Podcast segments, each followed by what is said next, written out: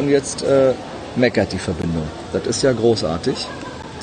Aber ich versuche gerade mal was. So. Jetzt. Jetzt sind wir doch wieder live. Ja, klar. Kann ich am Ende doch noch was schneiden? Habe ich doch noch ein bisschen was zu tun. So. Also, wir haben hier mit der Internet äh, ein bisschen Schwierigkeiten gehabt, aber jetzt scheint das zu funktionieren. Here we go again. Wir haben das Internetproblem gelöst und ich sage ein drittes und hoffentlich letztes Mal. Herzlich willkommen zum Lebemutig Live Podcast. Der Podcast, in dem wir mutige Macher interviewen, die in ihrem Leben besonders mutige Entscheidungen getroffen haben und deshalb heute in ihrem Bereich besonders erfolgreich sind. Und wenn du jetzt live dabei bist bei Facebook, hast du den Riesenvorteil, du kannst interagieren, du kannst deine Fragen stellen an meinen Interviewgast und ich kann die direkt weiterreichen. Und wenn du nicht live dabei bist und jetzt die Aufzeichnung guckst bei YouTube oder bei iTunes oder Deezer oder Spotify, die Audioversion hörst, dann kannst du nicht interagieren, weil es ist ja nicht mehr live, aber du kannst trotzdem einen Kommentar schicken. Wenn es dir gefällt, kannst du ein paar Sternchen verteilen oder bunte Bananen oder wo, womit man auch immer bewerten kann bei diesen ganzen lustigen Audioportalen.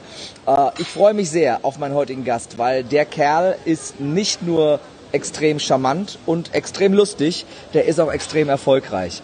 Und äh, ich habe ihn kennenlernen dürfen, weil ich ihn einmal anmoderiert habe bei der Entrepreneur University. Und äh, wir haben uns äh, sofort äh, gut verstanden. Und er ist so, ähm, ja, ich sag mal, so umtriebig, was das Business angeht. Ich weiß gar nicht, was der alles macht. Er hat nicht nur schon äh, ja, Tausenden von Start-up-Gründern dabei geholfen, ihre Firma zu gründen. Er hat selber über 20 Firmen gegründet. Er ist äh, mehrfacher Investor in diverse Firmen. Er ist als Keynote-Speaker, als Moderator unterwegs, hat drei Bücher geschrieben und ist jetzt auch noch jede Woche im Fernsehen zu sehen und coacht da Startups live mit einem Koffer voll Geld. Herzlich willkommen, mein lieber Felix Tönnissen. Ich freue mich sehr. Was ist das denn für ein Intro? Geil. Aber da hast du ja alles rausgehauen. Da kriege ich ja eine knallrote Birne. Ja, sehr cool. Ich freue mich total hier zu sein. Ich bin voll gespannt, weil so Live-Podcasts ist auch für mich was ganz, ganz Neues.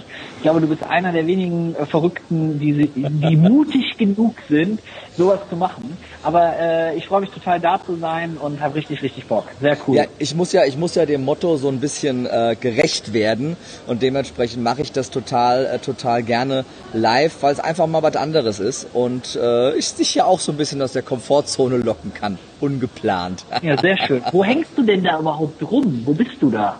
Ich bin gerade hier in München in den fünf Höfen. Ich hatte gestern mein Event hier in München und habe mich jetzt hier ein bisschen zurückgezogen Ach, vor dieser schönen, äh, was auch immer für eine Wand das hier ist. Und äh, da bisschen wo, separé. Richtig, bisschen separé, wo ein bisschen ruhig ist und ein bisschen gutes Internet. Äh, ja, Felix, für, ja, für, für, für die wenigen, die jetzt zuhören und zuschauen, die dich nicht kennen, erzähl uns doch ganz ja. kurz äh, so ein bisschen deinen Hintergrund und wie bist du zu diesem Start-up-Experten geworden?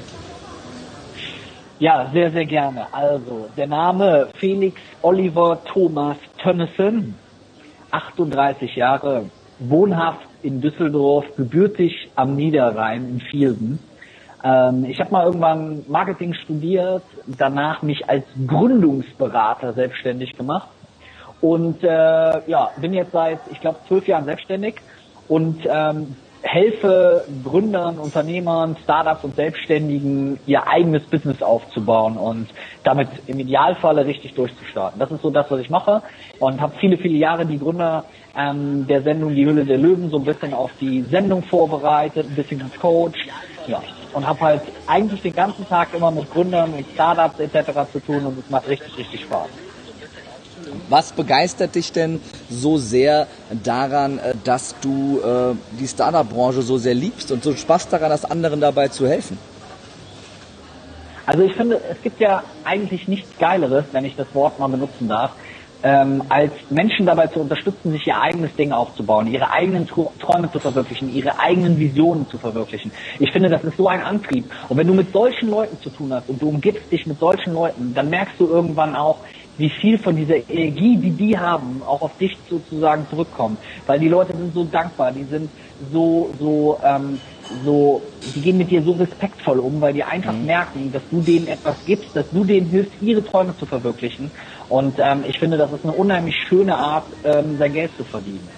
Und äh, von daher bin ich total dankbar, dass ich das halt auch machen und tun darf ähm, und da so ein bisschen meine Passion drin gefunden habe. Das auf jeden Fall. Bist du denn jemand, der selber aus einer, aus einer Unternehmerfamilie gekommen ist und deshalb schon so einen, so einen nahen Bezug zum Unternehmertum hatte? Oder äh, war das bei dir eher ganz, ganz weit weg so von der, von der elterlichen Prägung und du hast dann gesagt, ich möchte hier mal endlich äh, der in der Familie sein, der sein eigenes Ding durchzieht? Ja. Also bei mir in der Familie war immer, was so Unternehmertum angeht, äh, mein großes, großes Vorbild war mein Großvater. Mein Großvater hat so einen Heizung-Sanitärbetrieb, die ähm, haben damals noch, die, hat man so schön gesagt, Heizkessel verkauft. Das heißt, er ist wirklich noch Tür zu Tür gegangen, hat, den, hat die Leute beraten, hat den Leuten geholfen, welche Heizung brauchen sie, wie muss die Heizung installiert werden. Und ziemlich viel, was so mit Unternehmertum zu tun hat, habe ich von meinem Großvater gelernt. Also was so Vertrieb angeht, was Akquise angeht, was äh, überhaupt so unternehmerische Eigenschaften angeht. Da habe ich mhm. sehr viel von meinem Großvater eben mitgenommen und das war für mich auch sehr hilfreich, weil das ist schon cool, wenn man jemanden hat, der auch so ein bisschen so dieses Mindset hat, der sagt, ey Junge, bau dir was eigenes auf, mach dir was eigenes. Für mich war das immer ein toller Traum, irgendwie eine eigene Firma irgendwann zu haben und das ist äh, sehr, sehr cool und dafür bin ich sehr, sehr dankbar. Es ist es ja so, dass du dass du es ja so ein bisschen äh, übertreibst. Also man kann ja auch mal ein Unternehmen gründen, äh, das macht ja auch der ein oder andere, oder auch mal zwei, vielleicht auch drei, aber doch nicht 23. Und du bist ja jetzt auch noch keine 50 Jahre alt. Wie, wie, wie alt bist du jetzt genau? Ich habe lange recherchiert, ich habe kein also, Alter gefunden, wenn ich ehrlich bin. Ja, ja, das ist sehr schade, Kirin. Ich hatte nämlich am Freitag äh, Geburtstag. Äh, ich bin am Freitag 38 geworden. Das sieht man dir also gar nicht daher, an. Aber an dieser Stelle das, alles, das alles Gute ist, nachträglich, mein lieber Felix. Ja, vielen, vielen Dank. Das also, muss ich mir nein, direkt ich aufschreiben. Finde, Aber ähm, in 38 Jahren oder wann hast du dein erstes Unternehmen gegründet? Wie alt warst du? Äh, mit 16. Mit 16. Das heißt, das sind dann jetzt 38 minus 16, äh, 22 Jahre. In 22 Jahren 23 Unternehmen gründen, falls die Zahl von deiner Webseite noch aktuell ist. Ja. Das muss man ja erstmal hinkriegen. Ja. Was ist da schiefgelaufen? Ja, aber was ist da schiefgelaufen? Also generell, schöne Frage, danke Kirin. Ähm, also generell, generell sind das ja, ähm, eigentlich ist es ja nur ein einziges Unternehmen pro Jahr. Und ähm, viele dieser Unternehmen gibt es nicht mehr. Viele dieser Unternehmen sind verkauft worden, sind in andere Unternehmen übergegangen oder wie auch immer. Aber ähm, die Erfahrungen, die ich sozusagen da sammeln durfte, sind sicher so das, was mich auch in meinem eigenen Business am weitesten gebracht hat und auch sicher das, was ich am ehesten an andere Startups und andere Gründer weitergeben kann. Weil du machst einfach zwangsläufig extrem viele Erfahrungen. Du schaust dir Dinge an, ähm, du lernst jedes Mal aufs Neue irgendwelche Sachen und natürlich waren da nicht immer, wir sind ja unter uns, äh, erfolgreiche Sachen bei, sondern da waren auch extrem viele Sachen bei, die natürlich vielleicht auch nicht funktioniert haben, trotz aller Vorbereitung, trotz allem Wissen, mhm. weil das gehört eben beim Unternehmertum eben mit dazu. Also wenn man mutig sein will, dann ist das toll, aber man muss halt auch bereit sein, ähm, sich selber einzugestehen, wenn manche Sachen nicht geklappt haben, wenn man auch mal auf gut Deutsch gesagt auf die Schnauze gefallen ist. Mhm. Das ist, glaube ich, ein ganz wichtiger Punkt, den du ansprichst. Inwieweit ist denn dieses diese Scheiterkultur, dieses sich selber auch erlauben zu scheitern, ein ganz, ganz wichtiger Punkt auf dem Weg, um als Unternehmer erfolgreich zu werden. Weil du hast es ja gesagt, es klappt nicht alles sofort beim ersten Mal, vielleicht auch nicht beim zweiten ja. oder dritten Mal.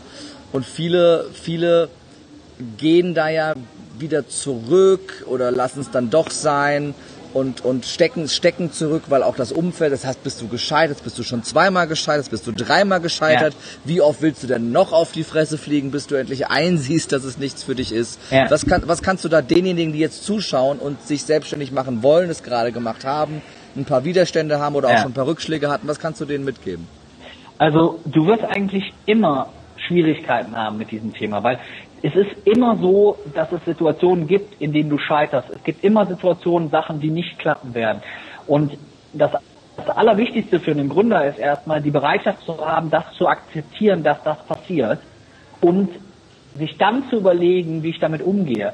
Was ich extrem wichtig finde, was ich immer so versuche ein bisschen zu predigen, ist, wenn du scheiterst, wenn du so einen Nackenschlag kriegst, wenn du umkippst, wenn irgendetwas nicht klappt, dass du dann erstmal bereit bist, wenn du hingefallen bist, auch erstmal kurz liegen zu bleiben. Wir sagen ja immer, ja, und dann steh wieder auf und mach weiter. Aber mal ganz ehrlich, wenn du richtig einen mitbekommst und wenn du einen richtig heftigen Rückschlag hast, dann stehen wir eben nicht immer sofort wieder auf und wissen sofort, wie es weitergeht.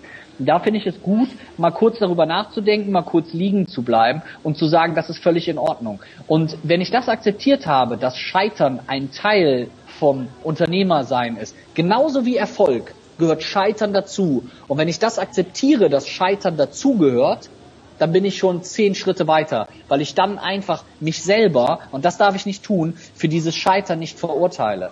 Es mhm. wird immer Leute geben, die von außen dich selber verurteilen und sagen, boah, jetzt guck mal hier, guck mal, der Trottel, der hat schon wieder ein neues Unternehmen aufgemacht, der hat immer noch nicht daraus gelernt, der ist immer noch gescheitert und so weiter. Aber ganz ehrlich, die meisten Leute, die werden selber nie die Bereitschaft haben, da was eigenes aufzubauen. Die werden nie diesen Schritt gehen und es ist immer einfacher, über andere zu urteilen, als die Bereitschaft zu haben, mal selber was aufzubauen. Und wenn ich das akzeptiert habe und das für mich selber verstanden habe, dann ist auch Scheitern nichts Schlimmes mehr, weil das Scheitern gehört eben genauso dazu wie andere Dinge. Mhm. Hast du einen hast du einen Tipp, ähm, wie ich diese Resilienz aufbauen kann, dagegen so ein bisschen immun zu werden, dass mir irgendwelche anderen immer reinquatschen wollen, die selber noch nichts auf die Kette gekriegt haben? Ja, also das ist meistens schon mal der Punkt Nummer eins. Wenn ich mir diese Personen genau anschaue, dann ist es doch so, dass bei den meisten Personen ich mir vielleicht auch denke, naja, also mal ganz ehrlich, der macht selber nie irgendwas, aber gibt mir jetzt die glorreichsten Ratschläge. Mhm. Weil das ist doch genau der Punkt. Wenn ein sehr guter Freund oder mein bester Freund mir sagt, hey, pass mal auf, du bist in letzter Zeit irgendwie so abweisend zu anderen Menschen, dann mhm. ist das doch was, was diesen Ratschlag, sollte ich doch viel eher annehmen, als wenn irgendein dahergelaufener Typ oder irgendjemand mir irgendetwas sagt, was mich dann mitnimmt, runterzieht oder keine Ahnung was. Und von daher sollte ich erstmal in einem ersten Schritt die Person so ein Stück weit analysieren und überlegen, wer sagt mir das gerade? In welcher mhm. Situation sagt mir der das gerade? Dann sind schon viele vermeintliche, naja, nicht so nett gemeinte Ratschläge gar nicht so schlimm. Aber ich muss auch die Bereitschaft haben, manche dieser Ratschläge auch anzunehmen und auch bereit zu sein, wenn mir einer sagt, hey, pass mal auf, äh, das musst du mal ein bisschen anders machen, dann nicht immer zu sagen, ja, ich mache meinen Weg, ich gehe ja. meinen Weg, sondern auch bereit zu sein, diese Ratschläge anzunehmen und vielleicht auch mal was zu ändern. Ja, wie, wie, äh, gerade das Thema mit den Ratschlägen ist, glaube ich, sehr, sehr gut. Wenn es ums Thema Scheitern geht, wie kann ich denn aus einem aus einer gescheiterten Unternehmung heraus, aus einem gescheiterten Projekt heraus die besten Schlüsse ziehen für mich, es beim nächsten Mal besser zu machen? Ja, also erstmal ist ja der Punkt, ich weiß ja meistens, warum ich gescheitert bin. Und wenn ich das schon mal weiß, habe ich doch schon mal ein extremes Learning für andere Situationen. In vielen Ländern ist das so, da investieren Investoren in erster Linie in Leute, die schon einmal ein Startup aufgebaut haben. In mhm. Deutschland ist es meistens so, dass man sagt, oh, der hat das ja noch nie gemacht, oder, oder wenn du da jemanden hast, der schon mal gescheitert ist, da wird ja jeder denken, oh, der ist ja schon mal auf die Schnauze gefallen, dem gebe ich jetzt lieber kein Geld. Im Gegenteil. Wenn du einmal gescheitert bist, wenn einmal etwas nicht geklappt hat, dann hast du doch viel mehr Erfahrungen. Wenn ich an meines, mein eigenes Investorentum sozusagen zurückdenke und denke, worein ich investiert habe, war es nachher doch immer so, dass ich am Anfang die ersten Investments, die waren auch nicht gut, Kerim. Da habe ich auch Kohle ohne Ende verblasen. Mhm. Aber das, was ich da gelernt habe, hat doch erst dann dazu geführt, dass ich bei den nächsten Malen erfolgreich bin. Ganz simples mhm. Beispiel finde ich immer Männer und Frauen und kennenlernen.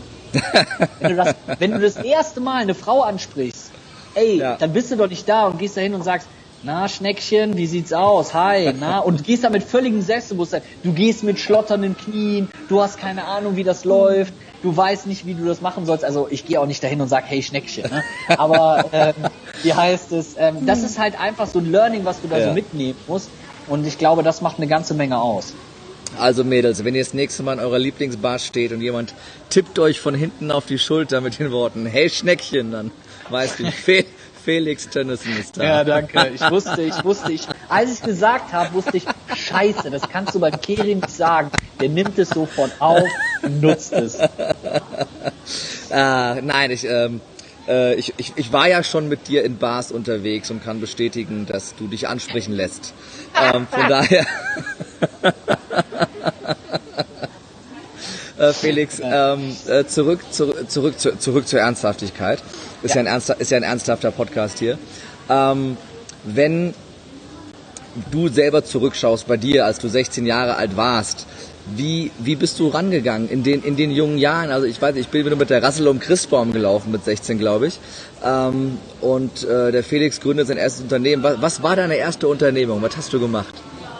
Also ich habe ganz am Anfang, meine erste Unternehmung war, mit zwei Freunden zusammen Partys in meiner Heimatstadt zu organisieren. In meiner kleinen Heimatstadt gab es nicht so viele Partys und wir haben halt gesagt, okay, wir müssen da was dran ändern. Also wir sind im Prinzip hingegangen, haben ein Problem identifiziert. Ich mache es jetzt mal ein bisschen beratertechnisch. So, wir haben ein Problem identifiziert und haben überlegt, wie können wir dieses Problem in irgendeiner Form lösen. Haben gesagt, okay, wir organisieren Partys. Haben dann überlegt, okay, was ist so Musik, die die Leute hören? Also wie müssen wir unsere Zielgruppe fokussieren? Im Endeffekt haben wir das Gleiche gemacht, was du jetzt machst, wenn du in irgendeiner Form ein Business aufbauen willst. Und mhm. ich finde, das war für mich eine sehr, sehr hilfreiche Geschichte. Ich war übrigens kleine Seitenanekdote, dann hast du wieder ein neues Thema für dich.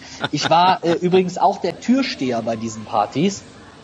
Und du kannst dir sicher vorstellen, dass dann natürlich auch jeder reingekommen ist, weil äh, als als äh, als rheinischer Lauch äh, bin ich natürlich da keine besondere äh, Respektperson gewesen. Ja. Nee, aber das war so mein erstes Business, aus dem ich extrem viel mitgenommen habe, wie man das machen muss mit den Eintrittsgeldern, wie man Kosten und Einnahmen gegeneinander verrechnet und so weiter. Und das mhm. hat einfach unglaublich viel Spaß gemacht.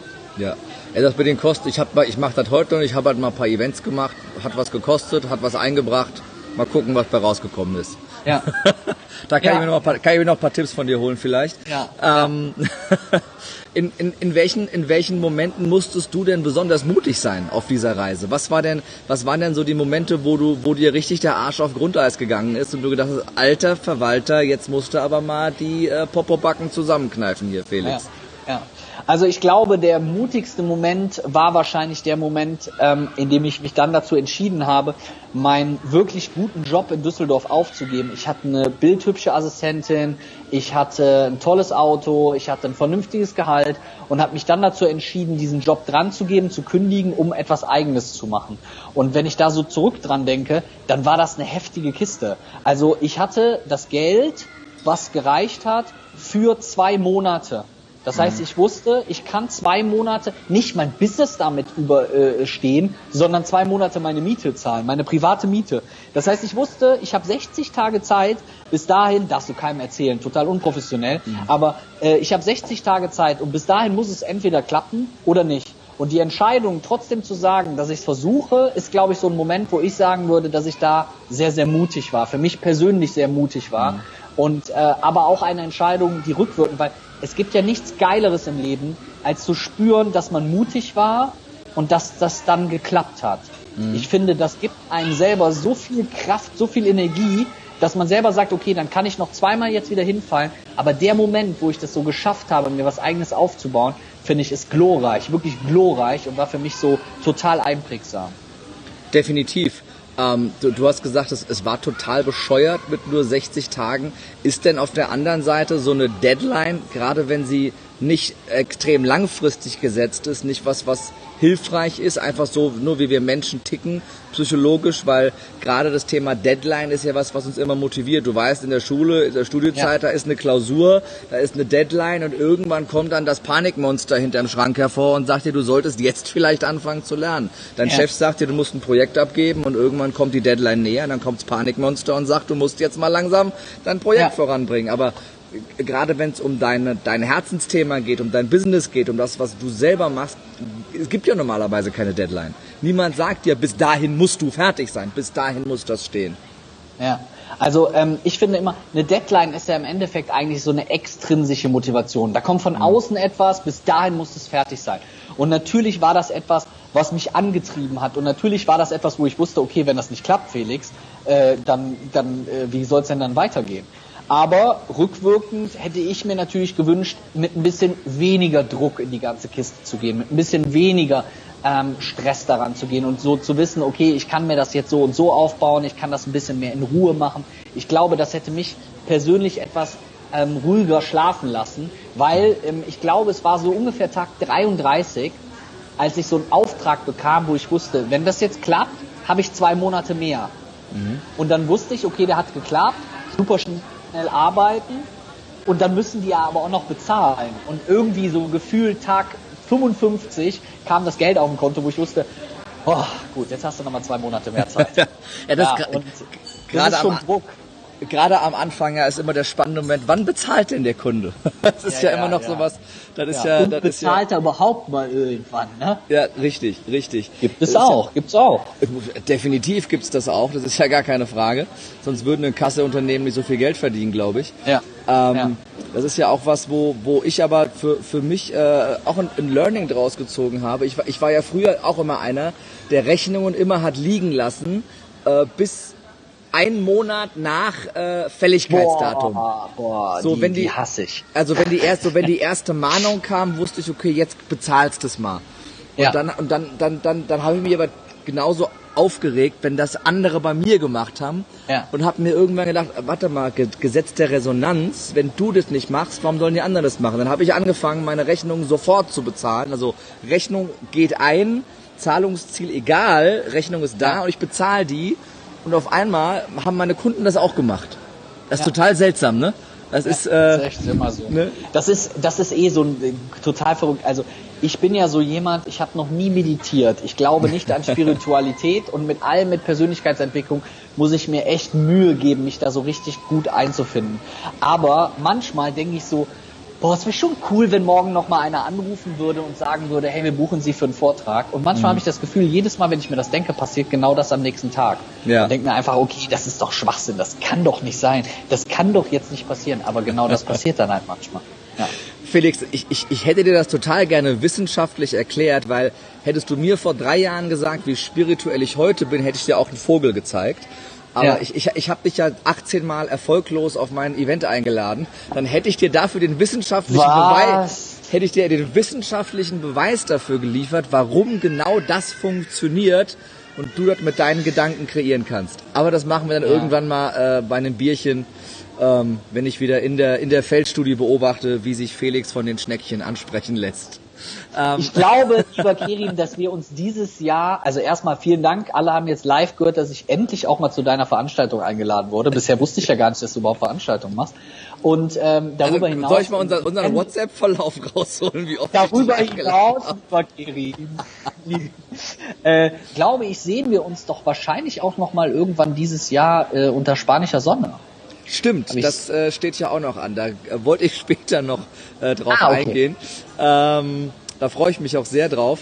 Ich, was ich jetzt zum Thema Mut äh, mit dir äh, noch besprechen wollte, war, du warst ja, du warst ja lange Jahre lang äh, fürs Fernsehen tätig, nämlich für die Höhle der Ja. Löwen, hast da aber im Hintergrund agiert. Das heißt, du warst nicht vor der Kamera, sondern hast äh, die Gründer und die Startups im Hintergrund beraten und gecoacht, die Deals mit denen ausgehandelt und die auch vorbereitet auf ihren Pitch dann am Ende ähm, äh, vom, äh, vor, der, vor den Löwen. Das sagt Ja. man so, ne? Vor den, vor den, vor den Löwen. Ähm, wa- was, was war daran das Besondere für dich? Was war daran anders als an der Coaching-Arbeit, die du sonst so gemacht hast? Also ich sag mal ganz simpel, um es mal ganz einfach zu sagen, als das so angefangen hat, Fernseh zu machen, das war doch eine Kiste. Als das unter Dach und Fach war, weiß ich noch, bin ich nach Hause gefahren, da habe ich meine Mutter angerufen, habe ich gesagt, boah Mama, der Felix, der arbeitet jetzt fürs Fernsehen.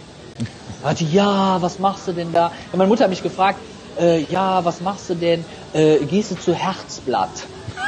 ne? Ja, ich glaube, meine ganze Familie hat auch echt das Gefühl, dass dieses Thema bei mir irgendwie ein bisschen ins, Ja. das Kind in den Brunnen gefallen Ja. ist. Nee, aber für mich, es war eine super, super, super spannende Kiste. Es war, es hat unglaublich viel Spaß gemacht.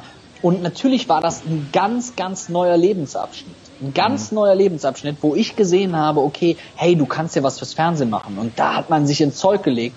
Aber letztendlich sind das auch Gründer. Letztendlich sind das auch Leute, die Investoren überzeugen wollen. Und letztendlich ist das was, wo ich nachher gemerkt habe, hey, ich hatte erst ein bisschen Sorge, kannst du das mit Anfang 30? Und habe dann gemerkt, aber das ist genau mein Know-how, genau das, was hier gerade gebraucht wird, ist das, was ich kann. Und wenn ich mich darauf verlasse, dann kann es auch Fernsehen sein, dann kann es auch irgendwas anderes sein.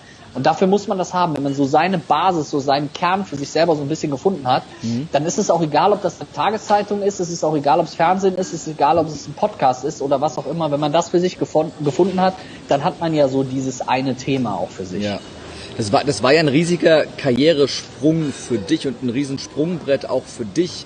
Und es Ja. ist ja wahrscheinlich auch so ein Punkt, auf den viele äh, Gründer hinarbeiten, viele Entrepreneure hinarbeiten, dass dann so dieser eine große Auftrag kommt, dass dann so ja. in deinem Fall das Fernsehen kommt und sagt, äh, kannst du unsere Teilnehmer coachen. Wie, ja. wie, wie kam dieser Step? Also wie hast du es geschafft, da hinzukommen? Hast du da bewusst selber akquiriert? Ja. Hast du, hast du äh, bewusst genetzwerkt? Hast da die Fühler ausgestreckt? Oder hast du einfach nur gearbeitet, gearbeitet, gearbeitet und weil du gut warst, kamen Empfehlungen und die haben gesagt, Felix, hast du nicht Lust?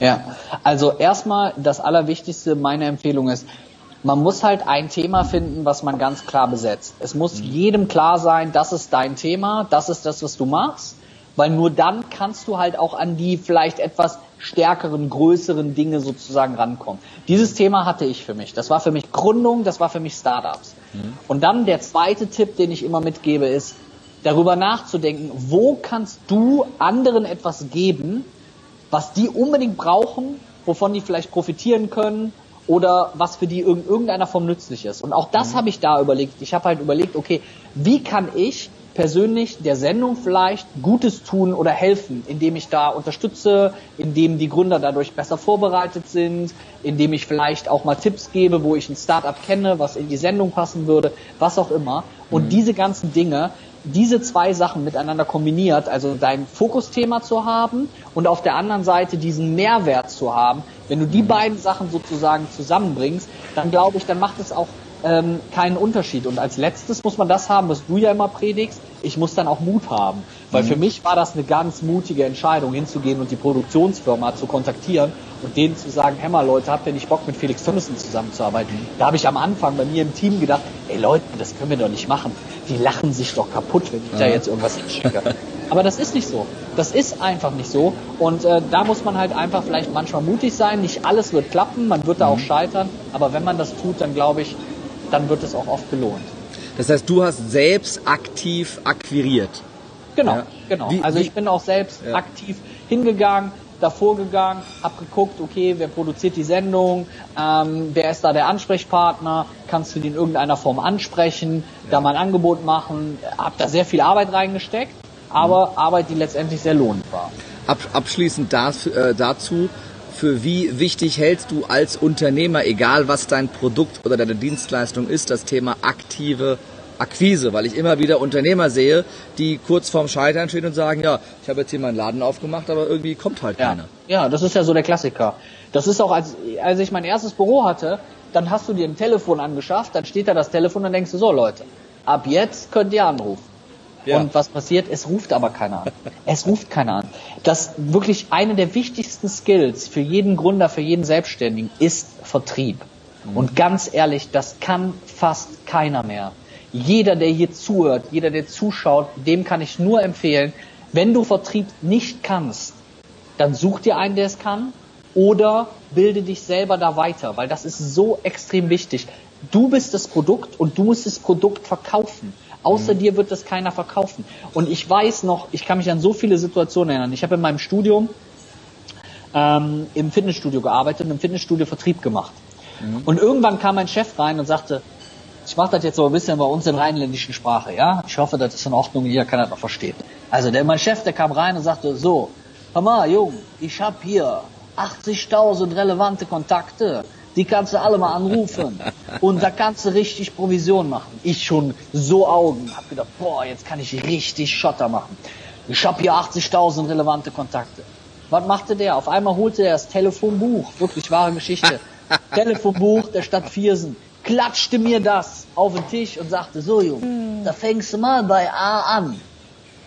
Dann habe ich bei A angefangen und hab mir da erstmal einen Wolf telefoniert. Ja, guten Tag, Team World of Fitness, haben Sie nicht? Wer ist da? Ja, wollen Sie vielleicht bei uns im Fitnessstudio? Fitnessstudio, wer ist denn da? Ich so, ja, wir haben gerade ein Eröffnungsangebot, vielleicht haben Sie ja Interesse. Was denn? Ich habe keinen Bock auf Fitnessstudio. Da führst du Gespräche, Kirim, das kannst du dir ja nicht vorstellen. Irgendwann, ich bin glaube ich so bis AC gekommen. Also ich habe keine Ahnung, wie viele Gespräche geführt habe ich, irgendwann kommt so der Punkt, wo du denkst, hey, es ist völlig egal, wenn jemand unfreundlich zu dir ist, weil der kennt dich gar nicht. Der hört nur deine Stimme, der hört nur ein Angebot. Und das voneinander zu trennen, dieses persönliche, berufliche, das war auch nochmal so ein Ding, was mich dann nochmal so ein Stück weit weitergebracht hat.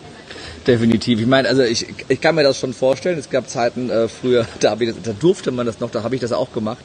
Das ist ja, ja heute hier DSGVO oder wie der Kram heißt. Äh, ja. äh, ähm, ich weiß sowas nicht, da hab, das machen meine Online-Marketer. Äh, äh, da, da durfte man das ja noch. Das ist ja heute alles nicht mehr nicht ja. mehr erlaubt. Und das ja, ist ja vielleicht habe ich auch bei, vielleicht habe ich auch bei dir angerufen. Äh, keine Ahnung.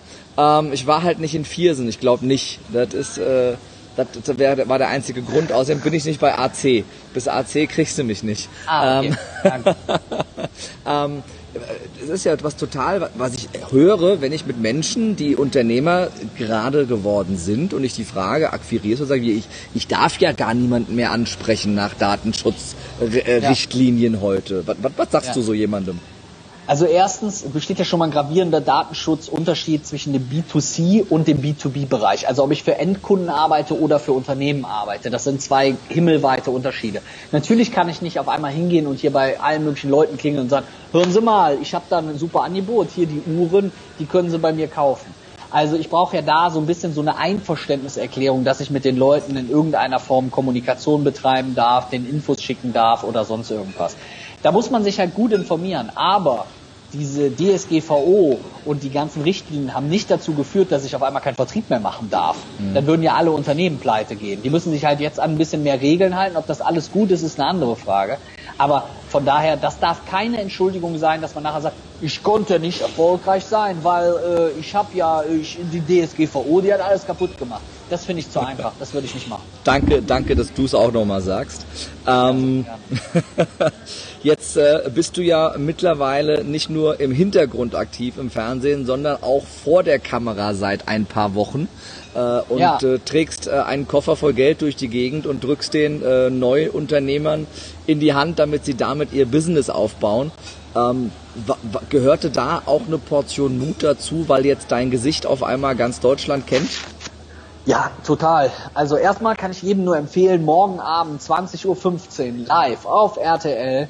Nee, live nicht. Also äh, morgen 2015 auf RTL Zahltag. Live, live trauen sich nicht so viele. Ja. Nee, der Kerim, der traut sich. Der ist mutig. Ähm, nee, also ähm, morgen Abend 20.15 Uhr auf RTL. Mal einschalten, sehr, sehr interessant. Es gibt ähm, drei Familien, die jeweils einen Koffer bekommen mit einer Menge Geld und die dann die Möglichkeit haben, sich aus diesem Koffer quasi eine Selbstständigkeit aufzubauen. Es war deswegen eine mutige Entscheidung, weil du hast vollkommen recht. Man ist ja manchmal, jetzt mal unter uns, als Mann bist du ja immer so, dass du denkst, oh, da kommst du ins Fernsehen, das ist super, da wärst du total berühmt und dann kommen alle Leute nachher und wollen Autogrammkarten. Aber ähm, das hat ja auch noch eine andere Seite, die Medaille. Wenn ich dir mal erzählen würde, Kerim, was ich alleine von der letzten Sendung, also die Sendung kommt dienstags abends, dreimal, ähm, und von der letzten Sendung, letzten Dienstag, bis diesen Dienstag an Nachrichten gekriegt habe, dann hast du alles, alles, was du dir vorstellen kannst, dabei. Von ja. total netten Komplimenten über absolut krasse Beschimpfungen, ähm, über Leute, die bei Facebook die krassesten Sachen posten. Da war einer, geschrieben, der Typ, der hat eine Backpfeife verdient. Dem, wenn ich den sehe, dem steht eine Backpfeife nächstes Mal. Ein anderer Typ hat schon, den müsste man öffentlich anzeigen. Da gibt es die krassesten Sachen. Da gibt es Leute, die schreiben dir so heftige Dinge.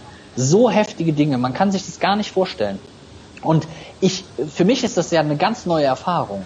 Ähm, weil klar, du bist ja schon mal irgendwie bei größeren Vorträgen, steht man auch ein bisschen im Mittelpunkt. Aber du hast da ja Leute, die einfach so eine heftige, äh, äh, ähm, so heftige Dinge rauslassen, wo du auch erstmal für dich selber lernen musst, damit umzugehen.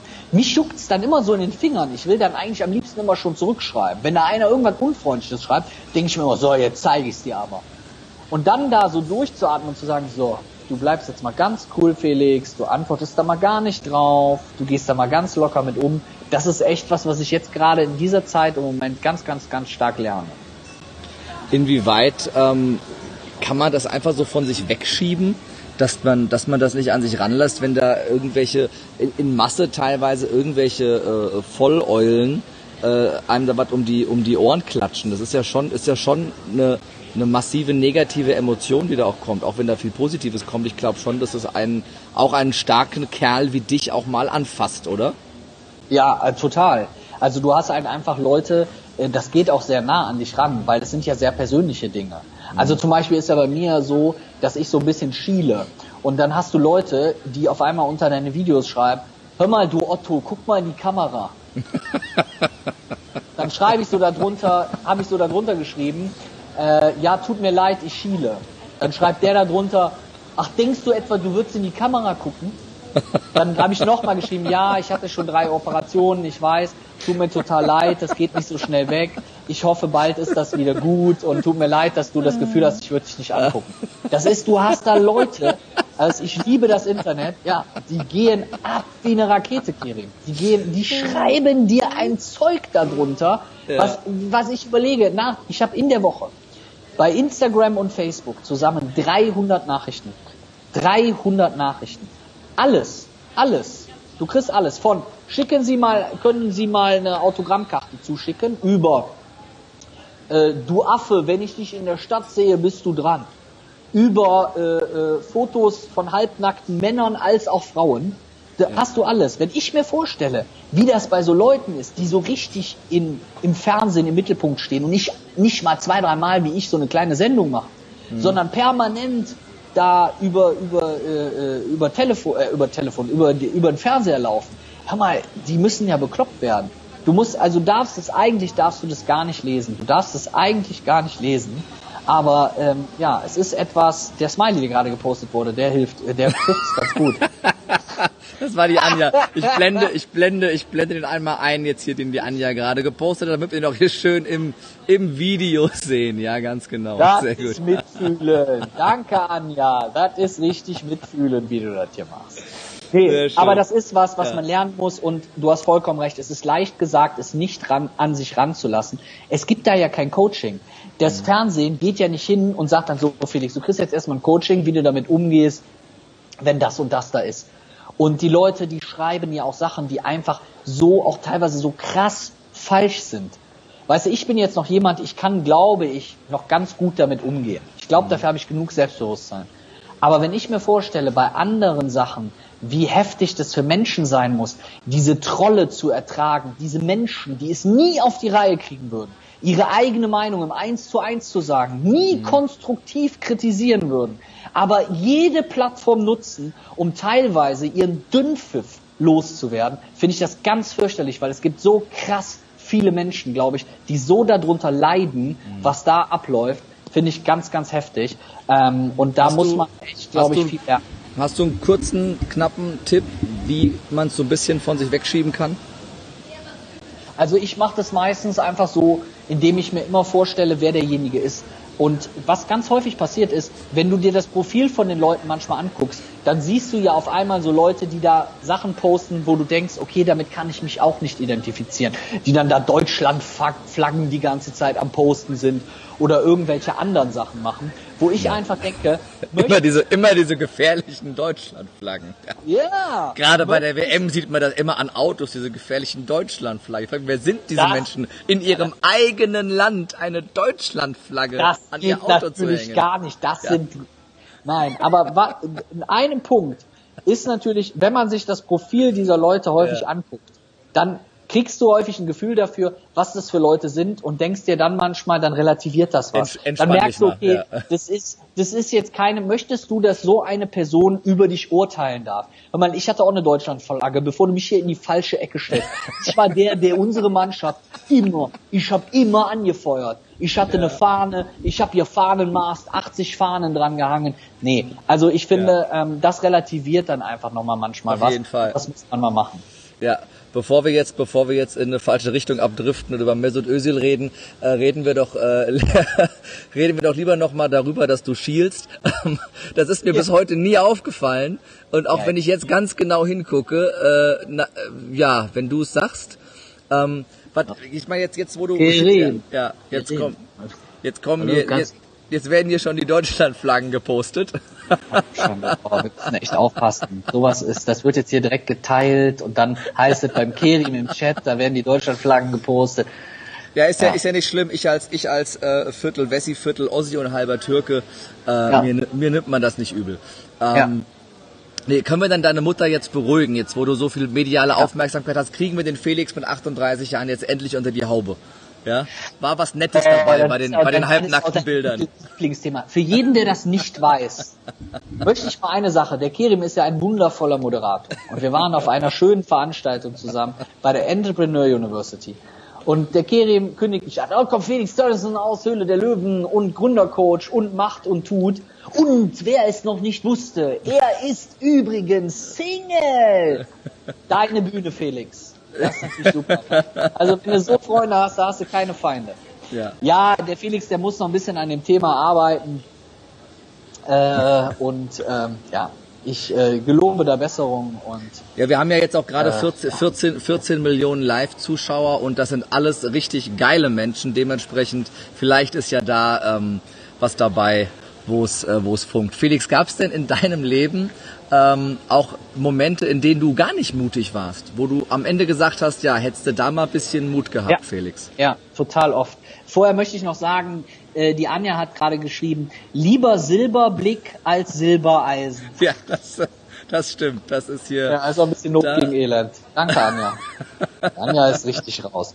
Ähm, so, ähm, natürlich, also es gibt extrem viele, boah, die Zuschauer, ey, das, wir sind bei 15 Millionen. Ähm, ja, richtig. Ja, es, es gibt extrem viele Momente, ganz ehrlich, mal ganz ernst, in denen ich nicht mutig war. Zum ja. Beispiel, als meine Existenzgründung echt gut lief, habe ich irgendwann gedacht, okay, es wäre super, jetzt sozusagen wie so Startup Center in verschiedenen Städten aufzumachen. Weil das, was in meiner Stadt funktioniert, wird auch in anderen Städten funktionieren.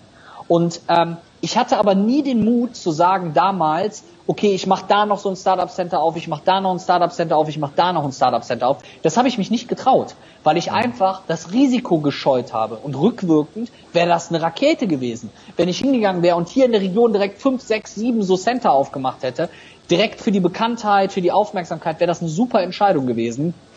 Ähm, wie heißt es, dann wäre das eine Sache gewesen, ähm, die toll geklappt hätte. Aber ähm, es ist natürlich auch immer schwierig. Ich habe übrigens Daniel, ich hoffe, ich darf es sagen.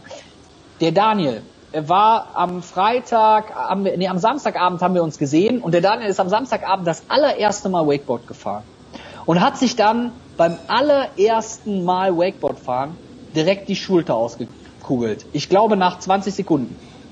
Da kriegst du ja so einen Hals. Da denkst du, endlich fahre ich mal Wakeboard. Boah, geil. Der fährt los. Ich dachte, okay, geil. Wieso kommt, bleibt er stehen? Wieso fällt er nicht hin? Und dann haut's den richtig hin und dann kugelt der sich die Schulter aus. Gott sei Dank war ein Freund von mir, ein Arzt, hat dem live noch die Schulter eingekugelt. Das, wer das schon mal hatte, das ist nicht so richtig angenehm. Ja, aber jetzt kannst du sagen, okay, ich werde nie mehr Wakeboard fahren, ich werde es nie mehr machen, oder ich warte einfach darauf, dass irgendwann die Schulter wieder verheilt ist und das zu machen. Es wird immer Situationen geben, in denen man auch mutig ist, genau wie er es war, und das Ergebnis trotzdem scheiße ist. Mut bedeutet nicht, dass das Ergebnis gut sein muss für einen selber, aber Mut führt eben genau zu diesen Dingen, die unser Leben halt ein Stück weit auch lebenswert machen. Also der, ich hoffe, der Daniel ist schon wieder weg und, und entschuldigt. Nee, da schreibt er alles gut, hervorragend. Ja, ja auch, aber ja, das ist das, worauf es ankommt. Ja, der Dominik, der Dominik schreibt gerade, er fand dich auch sehr cool bei deinem Live-Auftritt bei der Entrepreneur University und bedankt sich nochmal für die Hosenträger. Ähm, okay. Das ist ja auch was, äh, was ich fast vergessen hätte. Vielen Dank, lieber Dom. Wie kam es denn zu diesem Hosenträger-Tick eigentlich? Ja, das ist, glaube ich, echt, ähm, ähm, echt ein bisschen so ein Tick. Als kleiner Junge wollte ich nie ähm, Gürtel tragen. Also bin ich hingegangen und habe gesagt, okay, ich trage jetzt Hosenträger und äh, habe immer Hosenträger getragen. Und ist, irgendwann ist es so ein bisschen für mich zu meinem Alleinstellungsmerkmal ähm, geworden. Und dann habe ich gesagt, okay, ich trage immer Hosenträger bei meinen Vorträgen. Und dann war ich bei der Entrepreneur University und habe gesagt, ey, da sitzen so viele geile Menschen. Da sitzen so viele geile Menschen, die ihr Business aufbauen wollen, die ein ganzes Wochenende bei geilem Wetter in so einer Halle verbringen, um sich Vorträge unter anderem von mir anzuhören. Und bin dann hingegangen und habe gesagt, okay, du musst die Leute belohnen. Du musst denen aber zeigen, dass es darauf ankommt, an sich zu glauben und aber auch irgendwas wie ein Alleinstellungsmerkmal zu haben.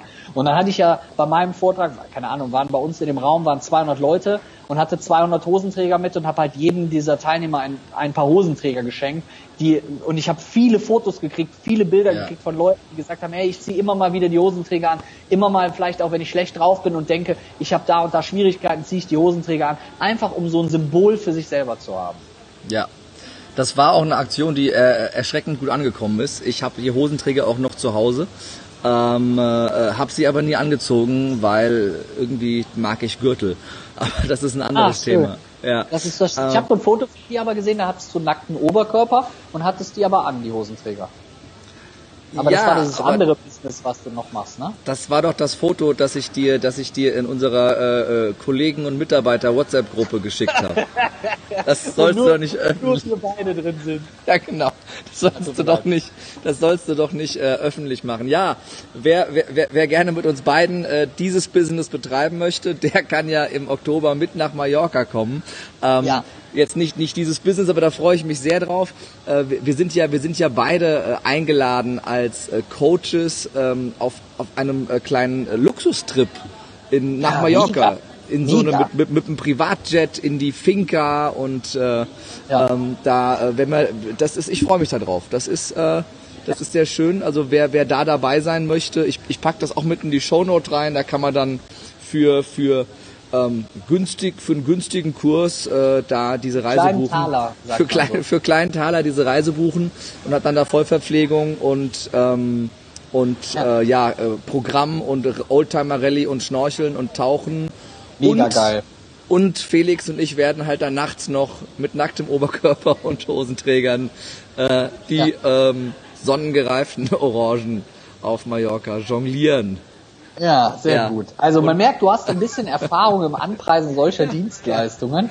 Also das, das, das machst du schon äh, ziemlich gut. Nein, aber für alle, die sich wirklich ja. dafür interessieren, geiler Trip. Ich glaube dienstags bis sonntags, Privatjet, fette Finca, Tauchen, Oldtimer Rally, Tapas Tour und so weiter. Also ein bisschen Ke Kerims Daily Life.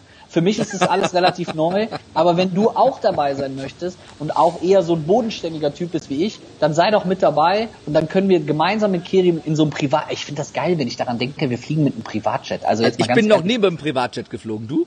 Ich auch nicht, ich habe gar keine Ahnung, wie das ist. Ich habe immer Eurowings oder EasyJet und sitze da hinten. Und manchmal alle 100 Flüge denke ich mir, ah komm, buch dir mal das, das Essen dazu oder diese breiteren Sitze vorne. Ja. Äh, und da muss es echt schon gut laufen. Ne? Ja, also das ist, da freue ich mich wirklich sehr drauf. Und äh, das sind, glaube ich, nur 20, äh, 20 Teilnehmer.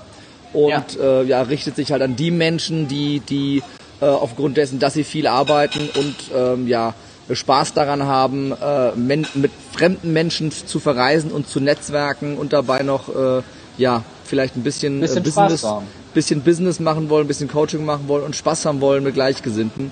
Dafür ja. ist es gut, packe ich auch mit in die Show Notes rein. Letzte ja. Frage an dich, äh, Felix. Ja.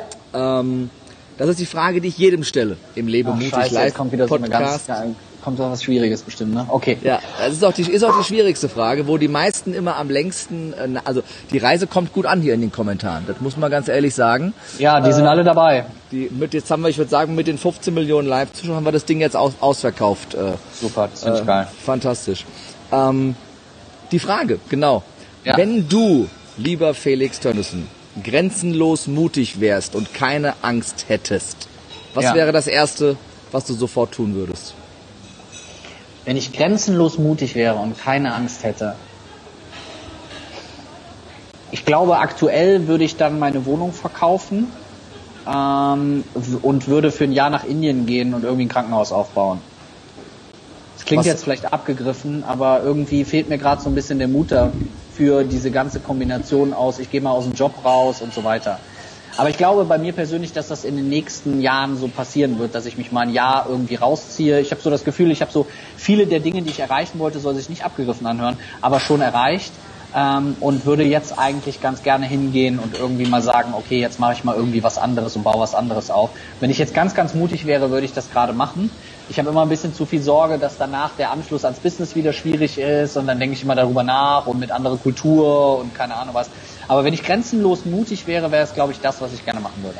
Was hält dich aktuell davon ab? Warum, warum fehlt dir der Mut dafür? Ähm, ich glaube, aktuell hält mich am ehesten davon ab, dass mein Job soweit ganz gut läuft, dass da viele Dinge passieren und ich ein bisschen Sorge habe, wenn ich das jetzt anhalte, dass es ja danach nicht einfach so weiterläuft. Mhm. Und man muss so ein bisschen aufpassen, dass man nie diesen Absprung verpasst. Also, dass du immer sagst, es geht immer mehr. Es geht mhm. immer mehr. Du kannst ja. immer da noch mal mehr und das kann noch mal besser und das kann noch mal besser. Und ähm, ich glaube, das ist so das, was mich am ehesten davon abhält. Ich will mir aber gerne jetzt absehbar mal so eine, wie so eine persönliche Linie setzen und mir sagen, okay, wenn ich das geschafft habe, sei es Rücklagen, sei es Jobs oder was auch immer, dann bin ich auch mal bereit zu sagen, okay, und jetzt friere ich das mal ein bisschen ein und mache mal eine Zeit lang was anderes. Ist es nicht so, also zumindest aus meiner Erfahrung, vor allem aus der jüngeren Vergangenheit, ist es so, dass wenn der Moment gekommen ist, wo du einfach loslässt und dich ja. frei, frei machst von diesem, diesem, oh Gott, wenn ich jetzt, wenn ich jetzt das mache und dann am Ende sind die Jobs weg äh, und ja. mich kennt keiner mehr, wenn du dich frei machst, dass dann genau das Gegenteil passiert? Ja, also vielleicht hast du da recht. Es ist ein teilweise, es ist ja auch so, weil jetzt ist es natürlich schwierig, sich davon frei zu machen, weil dann poppt da was auf, dann hat man da einen Auftrag, dann ist da wieder ein neues Projekt. Das macht es natürlich auch schwer, dann zu sagen, okay, konzentriere dich jetzt mal auf was ganz, ganz anderes. Ich mache das im Moment im Kleinen, ich versuche gerade im Kleinen, das erzähle ich jetzt nicht, weil ich so ein fesches, nettes Kerlchen bin, aber ich versuche gerade im Kleinen so soziale Projekte zu unterstützen und da ein paar Dinge zu tun und ein paar Dinge zu machen und ähm, so für mich schon mal so ein bisschen zu lernen, wie das so ist, mehr Zeit auch für solche Sachen aufzuwenden. Sehr cool. Ähm, ich mache ja immer eins am Abschluss, wenn ich diese Frage stelle, dass ich, dass ich ähm, die, die Gesprächspartner zu einem Commitment einlade. Zu einem Commitment, diesen, diesen Mut aufzubringen und diesen Schritt zu gehen. So ja. das Thema Deadline und so. Öff öffentlich committen vor fünf, wie viel aktuell? 16 Millionen. Millionen. 15, 16. Es schwankt zwischen 15 und 16 Millionen Live-Zuschauern gerade. Ähm, ja, ähm, Kriege ich so ein Commitment aus dir raus? Also du kriegst so ein Commitment aus mir raus. Und zwar, ich committe mich gerne innerhalb der nächsten drei Jahre mindestens drei Monate aktiv für ein soziales Projekt aktiv zu werden. Sehr, sehr geil da, oh, jetzt fängt es hier gleich an zu regnen. Das ist das richtige Stichwort, weil wir sind schon gnadenlos über die Zeit. Ähm, das finde ich ein sehr geiles Commitment, lieber Felix. Ich freue mich sehr und freue mich sehr, dass du dir die Zeit genommen hast heute, äh, um dabei zu sein. Hier im Leben mutig Live Podcast. Es hat mir sehr, sehr viel Spaß gemacht. Die Kommentare überschlagen sich. Die meisten wollen wissen, wie sie bei der Reise mit dabei sein können oder schreiben einfach, dass Felix ein total geiler Typ ist. Äh, das, kann ich, das, das kann ich sehr bestätigen. Äh, ich äh, möchte zum Abschluss noch die äh, Möglichkeit dir geben zu sagen, wie können Menschen, die mit dir auf freundliche Art und Weise ohne halbnackte Fotos in Kontakt treten möchten, mit dir Kontakt aufnehmen? also ähm, natürlich, ähm, natürlich auch äh, halbnackte Fotos, immer sehr, sehr gerne. Ähm, aber nein, also am ehesten, am einfachsten ähm, wahrscheinlich über unseren Hauptkanal, über Instagram. Mhm. Also bei Instagram hauen wir regelmäßig neue Videos raus, neue Tipps raus, alles was mit Motivation, mit Unternehmertum, mit Startups und Selbstständigkeit zu tun hat. An Tönnissen.de. Dort finden Sie aktuell auch ein Mentoring-Programm, wo wir Startups und Gründer ähm, etwas langfristiger und umfassender unterstützen. Aber das sind die zwei Sachen. Also Instagram.com slash Felix Tönnissen und felixtönnissen.de. Dieser ganz einfach geschriebene Name.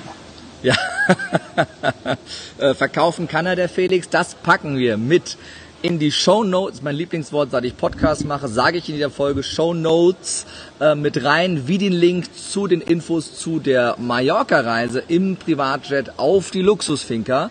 Und äh, damit schließe ich diesen Call. Ähm, deine Tante ist sehr stolz auf dich, schreibt sie hier gerade. Ja, ich sehe es, cool. Die Karin, das ist deine Tante, ja? Das war wirklich meine Tante, ja. Meine ja. Schwester war eben auch schon da top hier, hör mal, alle, meine ganze Familie schaltet hier bei dir ein.